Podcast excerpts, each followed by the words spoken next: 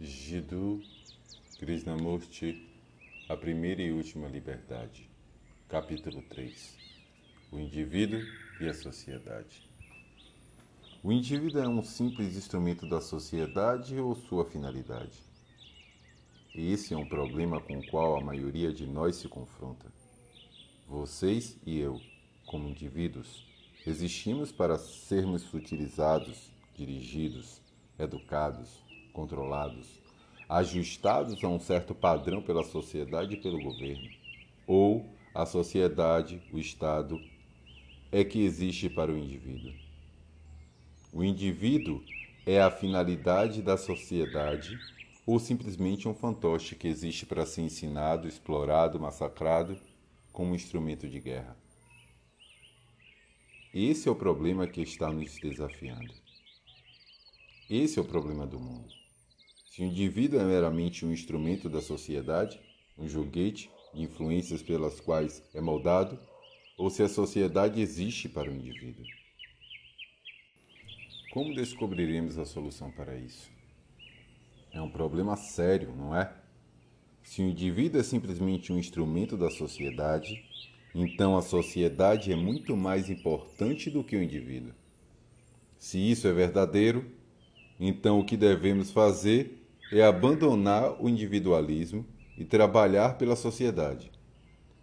Todo o nosso sistema educacional deverá ser inteiramente modificado e o indivíduo transformado num instrumento para ser usado e destruído, liquidado, eliminado. Mas, se a sociedade existe para o indivíduo, a função dessa sociedade não seria então a de obrigá-lo a se ajustar a algum padrão, mas sim de lhe dar o sentimento, a urgência de liberdade. Assim, precisamos descobrir o que é falso. Como poderíamos inquirir sobre esse problema? É um problema crucial, não é? Isso não depende de nenhuma ideologia seja ela de esquerda ou de direita. E se é dependente de qualquer ideologia, então é simplesmente uma questão de opinião.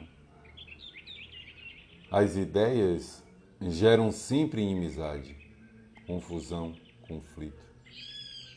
Se você depende de livros da esquerda ou da direita ou de livros sagrados, depende, nesse caso, de meras opiniões seja ela de Buda, de Cristo, do capitalismo, do comunismo ou de qualquer que seja. São ideias e não a verdade. Um fato nunca pode ser negado. Uma opinião a respeito do fato pode ser negada. Se pudermos descobrir qual é a verdade sobre a questão, seremos capazes de agir independentemente da opinião.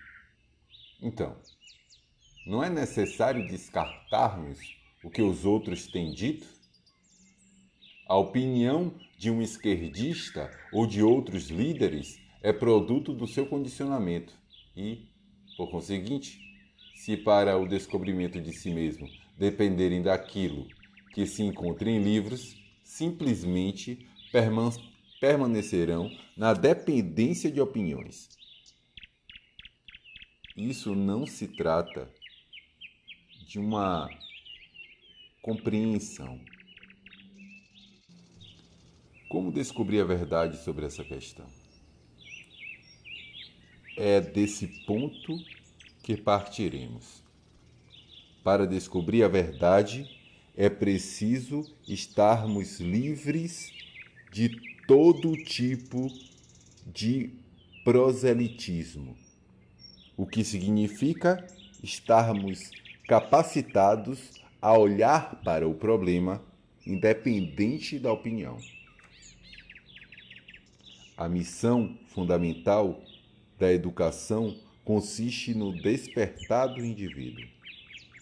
Para perceber a verdade dessa afirmação, é necessário estar perfeitamente lúcido, isto é, não se deve depender de nenhum guia quando optam por um guia, fazem isso a partir de um estado confuso e, portanto, seus mestres se encontrarão também nesse estado.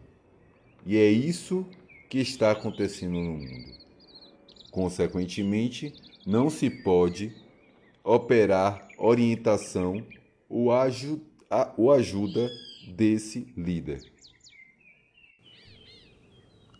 A mente que deseja compreender um problema não deve apenas compreendê-lo de modo completo, integral, mas também ser capaz de acompanhá-lo agilmente, pois o problema nunca é estático.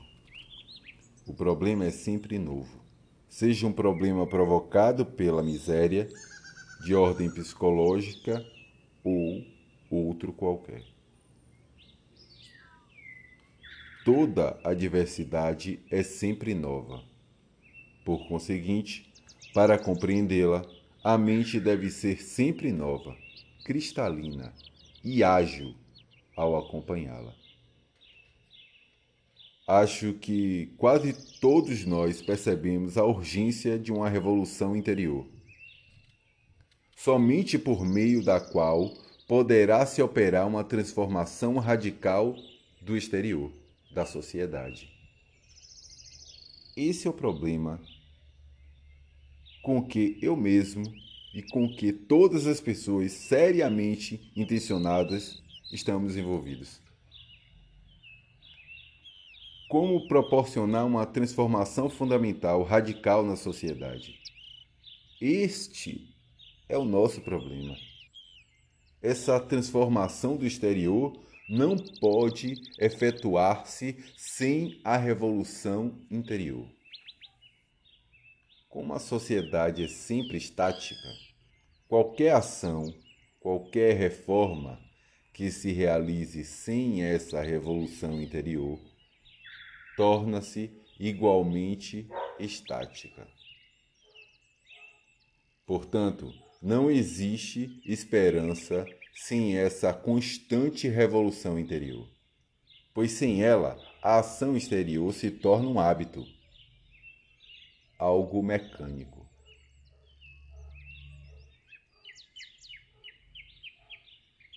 A ação resultante das relações entre você e o outro, entre vocês e eu, é a sociedade e essa sociedade se tornará estática, não possuirá qualquer qualidade vivificadora, enquanto não houver essa constante revolução interior, uma transformação psicológica criadora.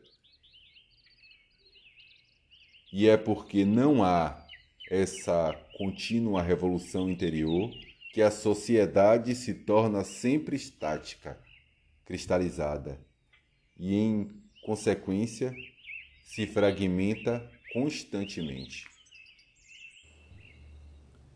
Qual a relação que existe entre você e o sofrimento e a confusão existentes interiormente ao seu redor? Ora, essa confusão e esse sofrimento não aparecem por si mesmos. Foram criados por nós, vocês e eu. E não por uma sociedade capitalista, comunista ou fascista. Nós criamos isso em nossas relações uns com os outros. O que somos por dentro é projetado no mundo. O que você é o que pensa, o que sente, o que faz na sua existência diária é projetado exteriormente, e isso constitui o mundo em que vivemos. Se, se estivermos infelizes, confusos, num estado de caos interior, isso, por projeção, torna-se o mundo, torna-se a sociedade porque as relações existem entre vocês e eu, entre eu e o outro. São a sociedade. a sociedade é o produto de nossas relações. E, se essas relações são confusas, egocêntricas, superficiais, limitadas, ideológicas, projetamos isso e geramos caos no mundo. O que você é, o mundo é.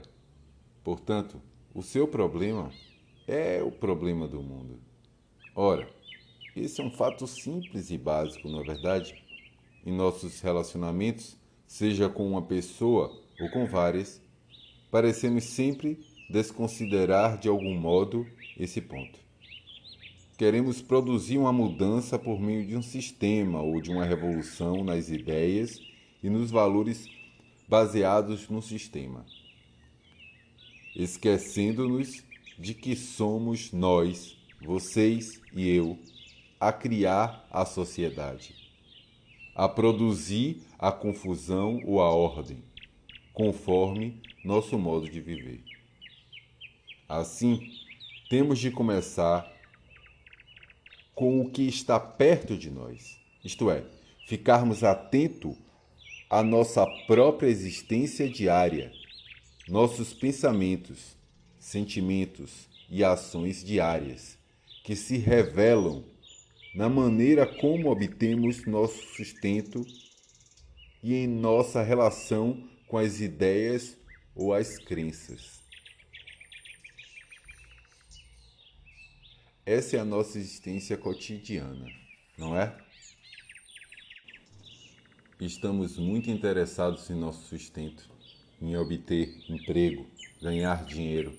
Estamos muito empenhados em nossas relações com a família, com os vizinhos. Estamos muito interessados em ideias e crenças. Então, se examinarmos bem nossa preocupação, veremos que ela está baseada fundamentalmente na inveja. Não se trata apenas de um meio de sustento. A sociedade está construída de tal modo que constitui um processo de constante conflito, um constante vir a ser. Fundamenta-se na ganância, na inveja, como no caso em relação a um superior. O escriturário, que almeja tornar-se gerente, mostra que não está interessado somente em ganhar seu sustento, em ter um meio de subsistência, mas em adquirir posição e prestígio. Atitudes como essa provocam naturalmente devastações na sociedade, nas relações. Mas se vocês e eu estivéssemos interessados unicamente em obter nosso sustento e em ter um meio de subsistência, descobriríamos uma maneira correta de ganhar a vida, um meio não baseado na ambição. A ambição é um dos fatores mais de destrutivos nas relações pois indica desejo por, por, por poder, por posição, e conduz, por fim, a atividades políticas. Ambas estão intimamente relacionadas. Ao se esforçar para virar gerente, o escriturário se transforma num fator na criação de um poder político que produz a guerra. Portanto, ele é diretamente responsável pela guerra. Em que estão baseados nossos relacionamentos? A relação entre vocês e eu, entre vocês e os outros, a sociedade, em que está baseada? Certamente não está baseada no amor apenas de falarmos sobre isso. Não está baseada no amor porque, se houvesse amor, haveria ordem, haveria paz, felicidade entre vocês e eu. Mas, nessa relação entre nós, a grande dose de maldade sob a forma de respeito. Se fôssemos iguais no pensamento, no sentimento, não haveria respeito, não haveria maldade, porque seríamos dois indivíduos nos encontrando, não como discípulo e mestre, não como marido, dominador e esposa, ou a esposa dominadora e marido. Quando há maldade, há o desejo de dominar, o que gera ciúme, raiva, paixão, e tudo isso cria um conflito constante em nossos relacionamentos, do qual tentamos escapar, e isso produz mais caos e mais sofrimento. Agora, no que se refere às ideias, às crenças e formulações que fazem parte da nossa existência diária, elas não estão corrompendo nossa mente? Pois o que é a ignorância?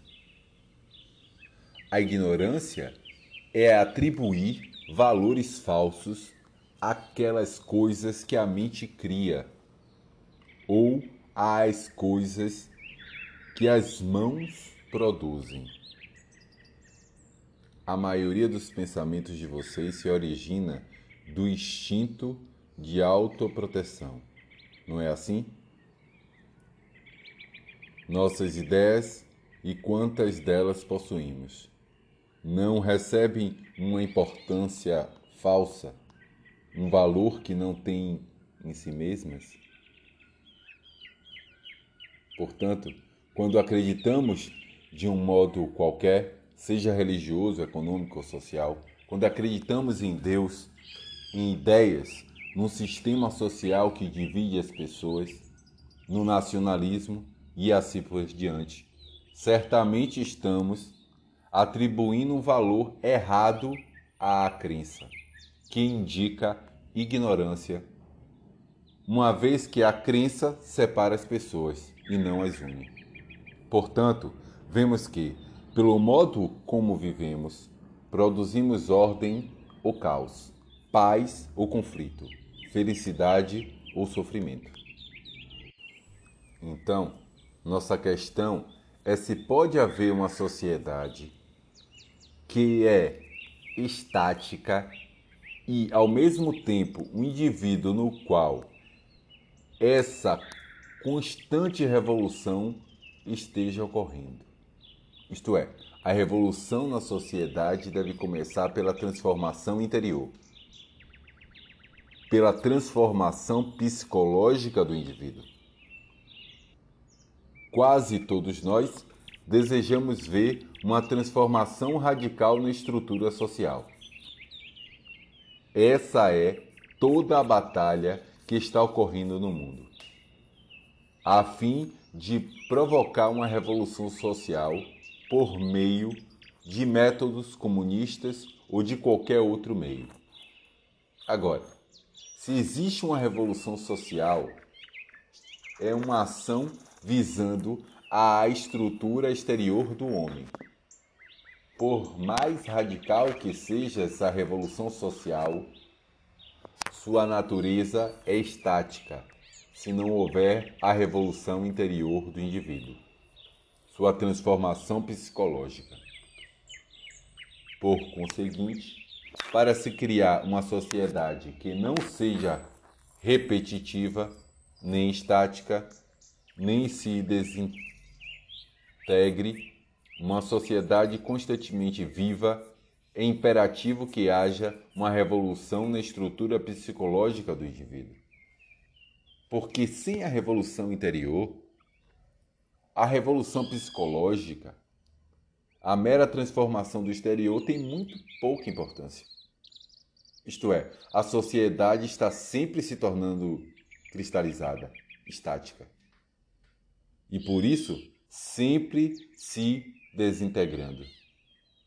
Por mais que seja promulgadas leis e por mais sábias que sejam, a sociedade continua no processo de decadência, porque a revolução deve ocorrer interiormente e não só no exterior. Acho que é importante compreender isso e não apenas criticar de maneira superficial. A ação externa, uma vez completada, está terminada, torna-se estática. Se a relação entre os indivíduos, que são a sociedade, não resultar da revolução interior, então a estrutura social, sendo estática, absorve o indivíduo, tornando-o igualmente estático e repetitivo. Percebendo isso, reconhecendo a extraordinária importância desse fato, não há mais dúvida sobre concordar ou discordar. O fato é que a sociedade está sempre cristalizando e absorvendo o indivíduo, e que a constante revolução, a revolução criadora, só pode se realizar no indivíduo e não na sociedade, no exterior. Ou seja, a revolução criadora só pode se realizar nas relações individuais que constituem a sociedade. Vemos como a estrutura da sociedade atual na Índia, na Europa, na América, em todas as partes do mundo, está rapidamente se desintegrando. Sabendo disso, por nossas próprias vidas. Podemos observar ao percorrer as ruas. Não precisamos que grandes historiadores nos aponte o fato de que nossa sociedade está desmoronando. Serão necessários novos arquitetos, novos construtores, para criar uma nova sociedade. A estrutura deve ser construída sobre novos alicerces, na descoberta de fatos e valores novos. Esses arquitetos ainda não existem.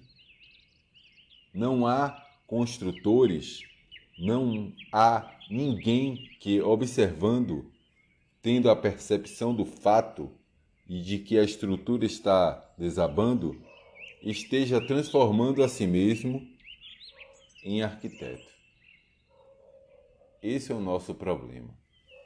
Vemos que a sociedade está ruindo e se desintegrando. E somos nós, vocês e eu que temos de ser os arquitetos. Precisamos redescobrir os valores e construir sobre bases mais profundas, duradouras. Porque se dependermos da, de arquitetos profissionais, dos construtores políticos e religiosos, continuaremos exatamente na mesma situação de antes. Mas, como vocês e eu não somos criadores, reduzimos a sociedade ao presente caos. Desse modo, devemos ser criadores, pois o problema é urgente. Devemos perceber claramente as causas do colapso da sociedade e criar uma nova estrutura, baseada não apenas na simples imitação, mas sim em nossa compreensão criativa. Logo, isso implica um pensamento negativo, não é verdade? O pensamento negativo é a forma mais elevada de compreensão. Para que possamos compreender o que é o pensamento criador, temos de abordar o problema na forma negativa. Porque uma aproximação positiva do problema que é a de vocês e eu, termos de nos tornar criadores a fim de edificar uma nova estrutura social. Será necessariamente imitativa. Para compreendermos o que está desmoronando precisamos investigar, examinar negativamente, não utilizando um sistema positivo, uma fórmula positiva, uma conclusão positiva. Por que a sociedade está ruindo, colapsando, como certamente está? Uma das razões fundamentais é que o indivíduo, você, deixou de ser criador. Explicarei o que eu quero dizer. Vocês e eu nos tornamos imitadores. Estamos copiando, exterior e interiormente. Exteriormente, quando aprendemos uma técnica quando nos comunicamos uns com os outros, no plano verbal, é natural haver alguma imitação, repetição. Eu copio palavras.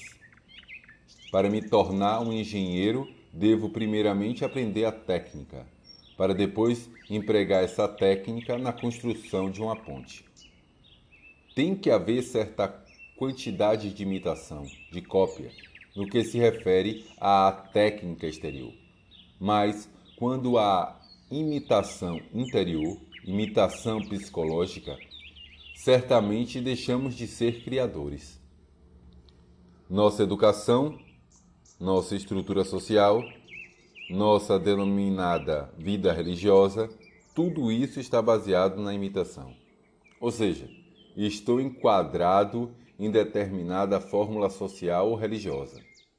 Deixei de ser um verdadeiro indivíduo e, psicologicamente, me tornei um simples máquina repetitiva, com determinadas respostas condicionadas, sejam elas típicas de hindu, cristão, budista, alemão ou inglês. Nossas reações são condicionadas segundo o padrão da sociedade, seja ela oriental, ocidental, religiosa ou materialista. Portanto, uma das causas fundamentais da desintegração da sociedade é a imitação. E um dos fatores desintegradores é o guia, o líder, cuja própria natureza é a imitação. Para compreender a natureza da sociedade que está se fragmentando, não é importante investigarmos se você e eu o indivíduo, podemos ser criadores? Podemos perceber que, quando há imitação, é inevitável a desintegração. Quando há autoridade, a cópia deve estar presente. E, como toda a nossa estrutura mental, psicológica, está baseada na autoridade, é necessário que nos libertemos da autoridade para sermos criadores. Já notaram que em momentos criativos, aqueles momentos felizes de um arrebatamento vital, não há senso de repetição, não há senso de imitação. Tais momentos são sempre novos, originais, criativos bem-aventurados. Percebemos assim que uma das causas fundamentais da desintegração da sociedade é o copiar, que se traduz no culto à autoridade.